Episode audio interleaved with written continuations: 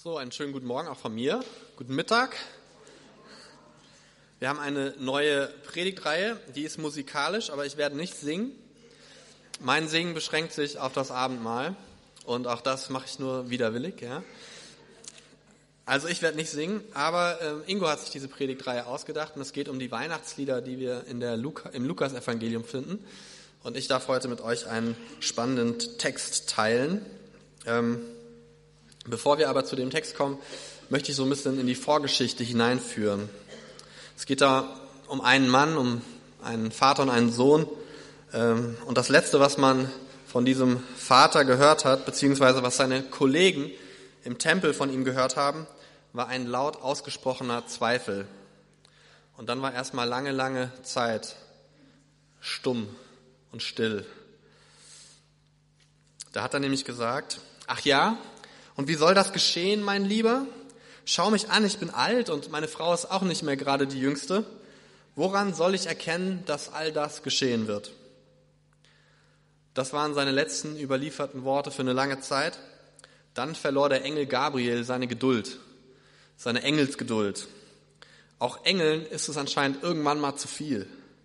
Er antwortete Zacharias, wie du das erkennen sollst. Also erstens und mal ganz praktisch. Du wirst es daran erkennen, dass deine Frau ein wenig breiter um die Hüften wird. Das nennt man Schwangerschaft. Da wächst ein Kind im Bauch. Gott hatte mir zwar gesagt, dass ihr beiden unfruchtbar seid, aber dass du doof bist, das hat er nicht gesagt. Und zweitens, hallo, ich bin's, der Engel Gabriel. Meinst du, ich bin hier zum Spaß? Ich stehe rechts von diesem Rauchopferaltar und ich weiß, für euch Männer ist das immer toll zu grillen, aber für uns Engel ist das ein Graus, dieser ganze Qualm. Ich bin im Tempel, du Vollpfosten. Meinst du, da kommt jeder rein? Und drittens, äh, nee, weißt du was? Das hast du nicht verdient, dass ich dir das erkläre.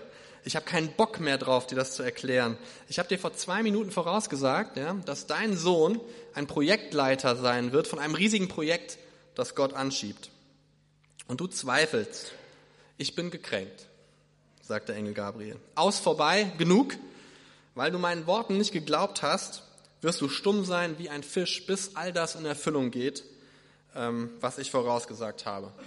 Amen und Tschüss. Amen und Tschüss, so betet mein Sohn zu Hause, bevor wir mittags essen. Amen, Tschüss, da hat er schon die Gabel in der Hand um es mal äh, vorsichtig zu sagen, das mit äh, Zacharias war ein holpriger Start. Wahrscheinlich vergehen so zehn bis elf Monate, bis er seine Stimmbänder wieder gebrauchen durfte. So ein Brandopfer, das lesen wir im Alten Testament, soll eigentlich als beschwichtigender Geruch zu Gott aufsteigen. Ich glaube, Zacharias hat das vermasselt. Zehn Monate, nichts sagen. Eigentlich der Traum aller Männer. Wäre da nicht in ihm drinne etwas, das ihn treibt und das irgendwann raussprudeln würde, als das, was wir heute als Benediktus kennen, unseren Predigttext, den Lobpreis des Zacharias. Und ihr Frauen, wenn ihr euch manchmal fragt, warum wir Männer so einsilbig sind und warum es sich, wenn wir dann mal etwas sagen, nicht so anhört wie das Lied des Zacharias, dann kann ich euch das erklären. Gebt uns mal zehn Monate der Kontemplation auf der Couch und wir legen uns auch so ein Lied zurecht. Habt ihr die Geduld? Also wir haben die, vor allem wenn es ein Jahr ist, in dem die WM und Olympia zusammenfallen. Aber eigentlich muss es schwer gewesen sein, für Zacharias das alles in sich zu tragen. Ein Geheimnis Gottes für eine so lange Zeit, ohne etwas zu verraten. Jetzt wissen wir auch, warum Gott einen Mann ausgewählt hat und keine Frau. Okay, der war gemein, ne? Es wird jetzt wieder netter. Verspreche ich. Zurück zu Zacharias. Ich glaube, dass es in der Geschichte mit Elisabeth, das ist die Mutter von Johannes, dem späteren Täufer, und Zacharias, dem Vater des Johannes, eigentlich nicht um eine Schwangerschaft geht, sondern um zwei. Elisabeth trägt ein Kind in sich. Nicht irgendein Kind, sondern ein besonderes Kind ein Kind mit einem besonderen Auftrag. Aber auch Zacharias geht schwanger. Er geht schwanger mit einem Wust von Gefühlen und Informationen und Verheißungen. mit dem Wissen über die bekannte jüdische Heilsgeschichte und der Hoffnung für die Zukunft des Volkes heute. Und er kann nicht darüber reden, aber er hat Zeit, Zeit, die Gedanken zu ordnen. Und was dann aus seinem Munde kommt, ist nicht irgendeine wohldurchdachte und symmetrische Poesie, sondern direkte Prophetie Gottes. Zacharias legt die Pläne Gottes aus. In zehn Monaten geht Zacharias in seinem Kopf den Heilsplan Gottes durch und kommt zu immer neuen Erkenntnissen. Und hier sind sie. Zacharias, der Vater des Neugeborenen, wurde mit dem Heiligen Geist erfüllt und begann prophetisch zu reden. Er sagte, Gepriesen sei der Herr, der Gott Israels. Er hat sich seines Volkes angenommen und hat ihm Erlösung gebracht.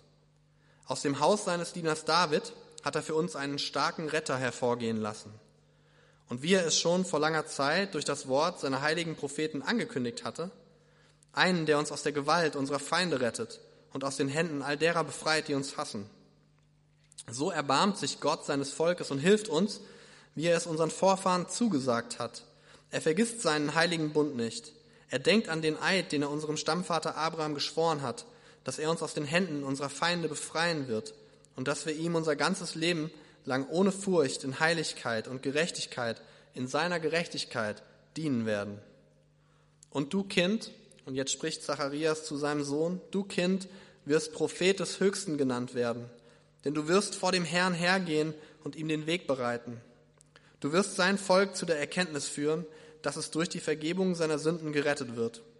Denn unser Gott ist voll Erbarmen Darum wird auch der helle Morgenglanz aus der Höhe zu uns kommen, um denen Licht zu bringen, die in der Finsternis und im Schatten des Todes leben, und um unsere Schritte auf den Weg des Friedens zu lenken. Und diese 14 Verse, die triefen nur so vor direkten und indirekten Zitaten und Anspielungen aus der Bibel, dem Alten Testament. Es ist unmöglich in der Kürze der Zeit auch nur ein paar von ihnen angemessen wiederzugeben. Wir werden aber vielen von ihnen beim Abendmahl begegnen. Aber zurück zu unserem spätberufenen Vater, Zacharias. Es scheint, dass die Wartezeit und die Sprechpause mit Zacharias Glaubensleben etwas gemacht hat. Er war ja so zögerlich am Anfang bei dem Engel Gabriel. Bei ihm war es damals so, wie es bei mir heute wäre, wenn ich jeden Tag für einen USA-Urlaub bete und auf einmal sind die Tickets im Briefkasten. Und ich gehe zu meiner Frau und ich sage ihr, aber woran soll ich jetzt erkennen, dass wir in Urlaub fliegen? Wir wissen aus dem Gebet der Elisabeth, dass ihr unerfüllter Kinderwunsch in der damaligen Gesellschaft viel mehr als heute für sie ein Schandfleck war. Und sie bejubelt, dass Gott ihr Flehen gehört hat. Das Seniorenehepaar Elisabeth und Zacharias wird viel gebetet haben, wie viele unserer Paare hier in dieser Gemeinde beten und lange, vielleicht auch ein Leben lang, nichts passiert. Aber um es deutlich zu sagen, wenn ein Engel, naja, nicht irgendein Engel, sondern der Engel Gottes, Gabriel, dem Zacharias als Zeichen nicht reicht, dann hätte er wahrscheinlich auch bei der Teilung des Meeres beim Auszug aus Ägypten seine Frau gefragt, und woher weiß ich jetzt, dass wir da in der Mitte durch müssen? Und sie hätte ihm gesagt, ach Mensch, Zachi, du bist echt nicht der Schnellste. Ne? Also hinter dir ist die Armee. Guck dich mal um. So links und rechts Wasser, das da nicht hingehört.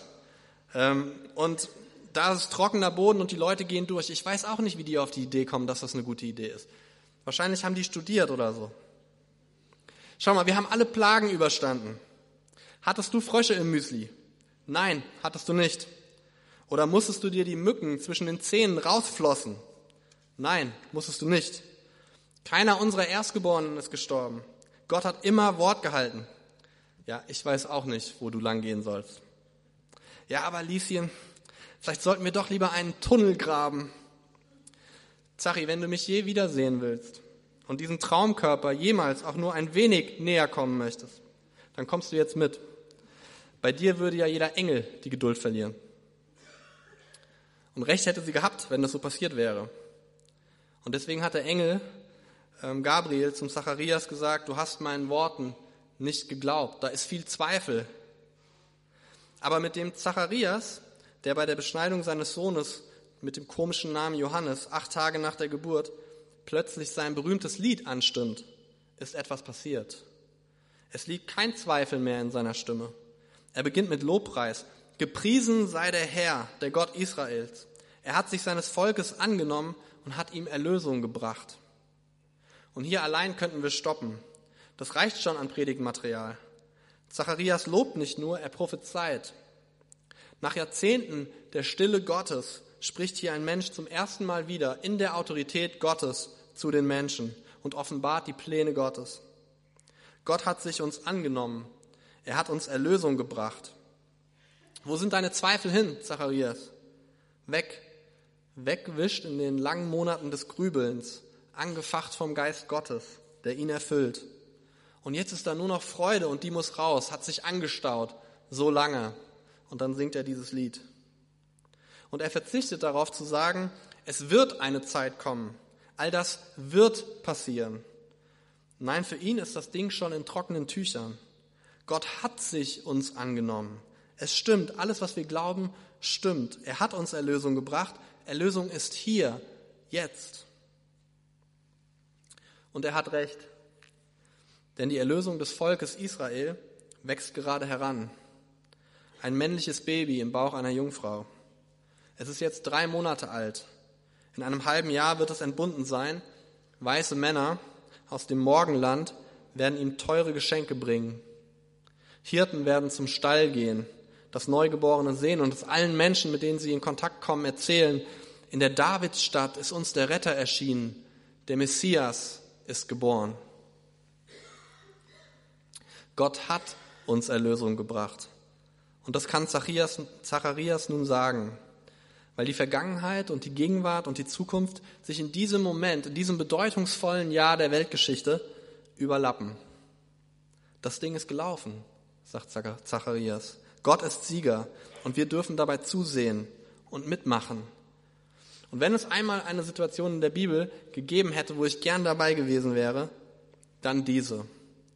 Du gehst zu einer ganz normalen Familienfeier zu dieser Beschneidung. Ganz viele Familienmitglieder waren eingeladen und du freust dich schon lange wieder diesen alten Kauz zu sehen, der stumm aus dem Tempel rauskam. Ja, so dieser verrückte Onkel, den jeder in seiner Familie hat. Ja, und du freust dich, die Familie zu sehen. Du freust dich auf ein nettes Essen, auf Gemeinschaft, ein wenig Wein und auf einmal wirst du hineingezogen in die ganz große Geschichte Gottes und hast Anteil an einer Offenbarung, die noch nie ein Mensch vorher gehört hat. Ich glaube, es gibt im Neuen Testament wenige Stellen, die so einen Wendepunkt markieren. Aus unserer Perspektive wissen wir, okay, das braucht alles noch ein paar Jahre, 33 plus. Aber schon jetzt, er hat sich erbarmt, er ist uns gnädig. Gott vertröstet nicht bis zum St. Nimmerleinstag. Wenn er spricht, gilt sein Wort. Es gilt ab der Minute, in der es gesprochen wurde. Und es gilt dann für alle Ewigkeit. Zacharias hat fast ein Jahr gebraucht, um diese einfache aber lebenswichtige Lektion zu lernen. Gott steht zu seinem Wort. Immer. Und Zacharias spricht über drei wichtige Männer des Alten Testaments. Der erste Mann ist dieser Überkönig David, aus dessen Haus der starke Retter kommen wird. Der König David durfte damals kein eigenes Haus bauen, er hat sich's gewünscht, aber Gott hat es ihm nicht gestattet. Aber aus seinem eigenen Haus, aus Davids Haus, aus seiner Linie kommt jetzt der Erretter der Welt. Und auch David hatte einen Sohn. Das ist alles Familiengeschichten heute. Davids Sohn Salomon, der dann letztendlich dieses Haus gebaut hat, den Tempel. Aber schon der hatte damals Zweifel, kurz nachdem es fertig war, ob das alles so Bestand haben wird. Er sagt, ich habe ein Haus gebaut, eine erhabene Wohnung für dich, eine Stätte, damit du dort wohnen kannst für alle Zeiten. Aber sollte Gott wirklich auf der Erde wohnen? Sieh, der Himmel, der höchste Himmel kann dich nicht fassen.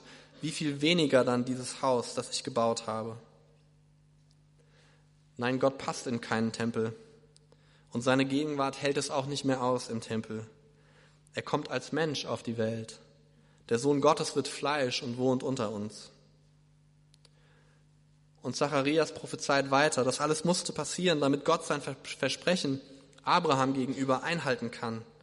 Nur so kann das Volk sein ganzes Leben ohne Furcht in Heiligkeit und Gerechtigkeit in Gottes Gegenwart bleiben. Gott muss sich zeigen, Gott muss Mensch werden, Sünden tragen, die Furcht nehmen. Ich glaube, dass wir diesen Punkt nicht überbewerten oder überbetonen können.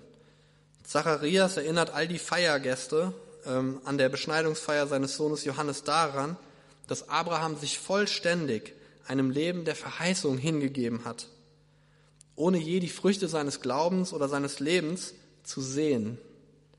Er tat es im Glauben und im Vertrauen auf Gott. Er lebte so, wie es Zacharias jetzt auch ähm, verkündigt. Wenn Gott, wenn Gott gesprochen hat, dann ist das so. Ich sehe es vielleicht noch nicht, aber ich zweifle nicht mehr. Und ich glaube, hier spielt die Biografie von Zacharias, dem furchtsamen und zögerlichen Mann, eine große Rolle. Aber auch dieser Abraham hatte ja bekanntlich Anlaufschwierigkeiten mit einer ganz ähnlichen Verheißung von Gott. Auch da ging es um ein Kind in hohem Alter. Wie gesagt, heute alles Familiengeschichten. Die Geschichte mit Abraham zeigt, dass die Gegenwart Gottes auf der Welt eine einzige Einladung ins Leben mit Gott ist, aber ohne Furcht. Und damit erfüllt sich das Wort des Propheten. Es gibt Errettung aus der Hand der Feinde. Gott befreit. Er hat uns nicht vergessen. Gott spricht wieder in Israel. Und das Kind der Elisabeth wird ein besonderer Prophet werden. Einer, von der der Engel Gabriel, also als er noch nicht verärgert war, sagte, er würde schon im Mutterleib voll mit dem Heiligen Geist sein. Viele Menschen aus Israel würde er zurück zu Gott führen. Er wird dem Messias vorausgehen und seinen Weg vorbereiten. Er wird erfüllt sein mit der Kraft und mit dem Heiligen, mit dem Geist von Elia, dem berühmten Propheten. Herzen werden durch ihn wieder zurückgebogen und gerade gebogen. Familien werden sich versöhnen und Menschen werden sich verändern. Und dann, dann ist der Zeitpunkt da, dass Gott kommen kann in diese Welt. Dann ist das Volk bereit. Dieser Johannes, dieses Baby, darf also die große Hochzeit vorbereiten. Er darf die Gäste einladen. Er verteilt die Einladungen persönlich und sagt jedem Gast auch gleich, wie er sich vorzubereiten hat. Diese Hochzeit, die Zusammenführung des Bräutigams Jesu mit seiner Braut, dem Gottesvolk, wird wie ein neuer Auszug aus Ägypten sein, ein neuer Exodus. Sie werden dafür noch einmal das Land verlassen müssen. Es wird ein Auszug aus einem sündigen Leben in ein geheiligtes, friedliches und gerechtes Leben. Und wirklich, Johannes lädt die Menschen ein, das Land zu verlassen, auf die andere Seite des Jordan zu gehen, dort wo die Wüstenwanderung war, dort wo die Wildnis war, Wildnis war, dort wo es kärglich war, Jahrzehnte im Kreis gelaufen. Und dann tauft er diese Menschen. Und er tauft sie von der falschen Seite in die richtige Seite. Und die Menschen steigen aus dem Wasser des Jordan und laufen zurück ins gelobte Land. Zum ersten Mal begreifen sie, was Gott mit ihnen da wirklich gemacht hat. Es ist ein Neuanfang. Es ist ein neuer Exodus, ein neuer Auszug. Es ist ein Anfang, den Gott hier anbietet. Und dann kehren sie zurück nach Hause, aber nichts ist mehr so, wie es war. Alles hat sich verändert. Der Exodus ist persönlich geworden. Johannes hat nicht irgendwie Geschichte nachgespielt, sondern aktiv neu vollzogen und in Anspruch genommen. Und dann hat Gott Vergebung ausgesprochen über ihrem Leben. Und das ist wichtig. Denn der Messias wird kommen und dann muss das Volk vorbereitet sein. Die Braut macht sich hübsch für ihren Bräutigam. Du wirst Sohn des Höchsten genannt werden, sagt Zacharias über seinen Sohn. Man könnte das einfach abtun als einen stolzen und etwas überheblichen Papa, wenn es Zacharias wirklich nur um seinen Sohn ginge. Aber genauso wie Johannes später sein Leben als Wegweiser auf Jesus hin verstand, so lebte sein Vater Zacharias ihm das vor. Der Spruch, der Apfel fällt nicht weit vom Stamm oder wie der Vater so der Sohn, sind hier im besten Sinne repräsentiert. Du wirst ihm den Weg bereiten. Das kann man so oder so verstehen. Wenn man diesen Satz in einem anderen Zusammenhang hören würde, zum Beispiel im Alten Testament, wenn ein Sohn, der das Gesetz übertreten hat, bestraft wird und die Strafe ist, dass er ab jetzt seinem äh, anderen Bruder dienen muss, dann hören wir diesen Satz anders.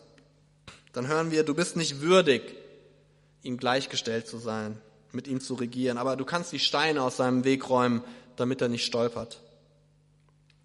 Für Zacharias ist dieser Satz aber keine Verurteilung seines Sohnes, sondern das größte Kompliment, das er aussprechen konnte. Du dienst dem König der Könige, du gehst ihm voraus. Und obwohl Johannes mit dem Geist und mit der Kraft des Elia gefüllt war, wird er ein anderes Schicksal erleiden als Elia, der in einem feurigen Wagen gen Himmel fuhr. Schöner Abgang. Johannes wird den nicht haben. Er wird das Schicksal der Propheten teilen, die vor ihm gegangen sind. Und er wird vor seiner Zeit sterben, früh, jung. Aber er wird es für den Messias tun. Besser geht es nicht. Das klingt mit in dem, was der Vater dem Sohn mitgibt. Und wenn wir einen Beweis bräuchten dafür, dass Vater und Sohn sich ähnlich sind, was ihren prophetischen Berufsethos angeht, dann können wir uns die Taufe von Jesus anschauen. Da sagt Johannes der Täufer auf die Frage, wer er denn sei, folgendes. Ich bin, wie der Prophet Jesaja gesagt hat, eine Stimme, die in der Wüste ruft. Ebnet den Weg für den Herrn. Mitten unter euch steht einer, den ihr nicht kennt. Er ist es, der nach mir kommt. Ich bin nicht einmal würdig, ihm die Riemen seiner Sandalen zu öffnen. Seht, hier ist das Opferlamm Gottes, das die Sünde der ganzen Welt wegnimmt. Er ist es, von dem ich sagte, nach mir kommt einer, der größer ist als ich, denn er war schon vor mir da. Aber nicht nur dieses Vater-Sohn-Paar sind sich sehr ähnlich. Der Gott des Erbarmens, der Gott Israels, der Vater des Lichts, wie Jakobus ihn nennt, schickt seinen Morgenglanz aus seiner Höhe aus der Majestät und aus der Herrlichkeit Gottes selbst. Und dieser helle Lichtschein wird denen Licht bringen, die in der Finsternis und im Schatten des Todes leben. Denn auch der Sohn Gottes tut nichts außer dem, was er den Vater tun sieht. Ja, der Vater und der Sohn teilen sich eine göttliche DNA. Alles Familiengeschichten heute. Der Vater offenbart sich im Sohn und schenkt sich ganz. Folgendes lesen wir über diesen Messias in Jesaja 6. Das Volk, das in der Finsternis geht, hat ein großes Licht gesehen. Die im Land tiefsten Dunkels leben, über ihnen ist ein Licht ausgestrahlt. Du hast die Nation zahlreich werden lassen, hast die Freude für sie groß gemacht. Sie haben sich vor dir gefreut, wie man sich freut in der Erntezeit, wie man jubelt, wenn man Beute verteilt. Denn das Joch, das auf ihnen lastet und den Stab auf ihrer Schulter, den Stock dessen, der sie treibt, hast du zerschmettert, wie am Tag Midians. Denn jeder Stiefel, der dröhnend aufstampft und der Mantel, der im Blut geschleift ist, der wird brennen, wird ein, Fass, ein Fraß des Feuers sein. Denn ein Kind ist uns geboren, ein Sohn ist uns gegeben, und auf seine Schulter ist die Herrschaft gekommen. Und er hat ihm seinen Namen gegeben, wunderbarer Ratgeber, Heldengott, Vater für alle Zeit, Friedensfürst. Die Herrschaft wird größer und größer und der Friede ist grenzenlos auf dem Thron Davids und in seinem Königreich. Er gründet es fest und stützt es durch Recht und durch Gerechtigkeit von nun an für immer. Und in Jesaja 42, in Gerechtigkeit habe ich, der Herr, dich gerufen und ich ergreife deine Hand und ich behüte dich und ich mache dich zum Zeichen des Bundes mit dem Volk, zum Licht der Nationen, um blinde Augen zu öffnen, um Gefangene hinauszuführen aus dem Gefängnis und aus dem Kerker, die in der Finsternis sitzen. Im Lobgesang des Zacharias schließt sich der Kreis. Das Volk hat lange genug gewartet auf den Retter. Er ist da. Und dann bricht Jubel aus. Ein Sohn ist uns gegeben. Die Herrschaft liegt auf seiner Schulter.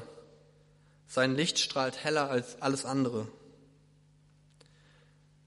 Mein Predigtitel, der kommt eigentlich von Ingo, heißt so ist mein Gott. Die Antwort auf die Frage, ob es einen Weg aus der Sündenfalle dieser Welt gibt, kommt in Jesus Christus. Wie ist mein Gott? So ist mein Gott.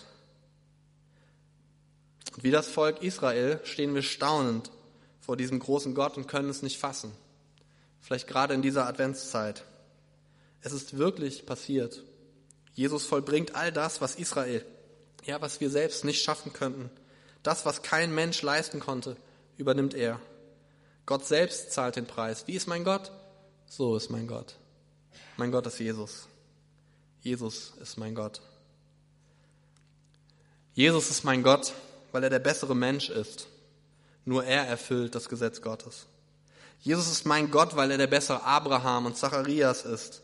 Er braucht nicht zwei Anläufe, um Gottes Verheißung zu erfüllen. Jesus ist mein Gott, weil er der bessere Erstgeborene ist. Er starb für unsere Sünde, nicht für seine. Jesus ist mein Gott, weil er der bessere Mose ist. Er tötet seine Feinde nicht. Er lässt sich töten. Und er lädt sie ein. Er will sie retten. Jesus ist mein Gott, weil er das bessere Passalam ist. Er hat die Wut Gottes auf sich genommen. Jesus ist mein Gott, weil er die bessere Wolken- und Feuersäule ist. Er geht mit uns bei Tag und bei Nacht ewiglich. Jesus ist mein Gott, weil er der bessere Sieger ist.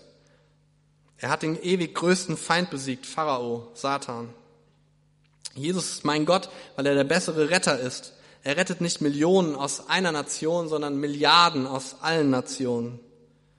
Jesus ist mein Gott, weil er der bessere Erlöser ist. Er führt uns ins ewig gelobte Land, sein Königreich. Jesus ist mein Gott, weil er der bessere Gesetzesgeber ist. Er schreibt die Gesetze nicht nur auf Steintafeln, sondern in die neuen Herzen, die er uns schenkt. Herzen, die sein Gebot halten wollen. Jesus ist mein Gott, weil er der bessere Arzt ist. Er öffnet die Augen der Menschheit für die Liebe Gottes. Jesus ist mein Gott, weil er der bessere Politiker ist. Er weiß, wovon er spricht. Er führt Gefangene aus dem Gefängnis ihrer Sünde und ihrer Finsternis. Wie ist mein Gott? So ist mein Gott. Jesus ist mein Gott. Jesus ist mein Gott, weil uns durch ihn ein Kind geboren wurde. Und sein Name ist wunderbarer Ratgeber, Heldengott, Vater aller Zeit, Friedensfürst. Er sitzt auf seinem Thron von nun an und für immer.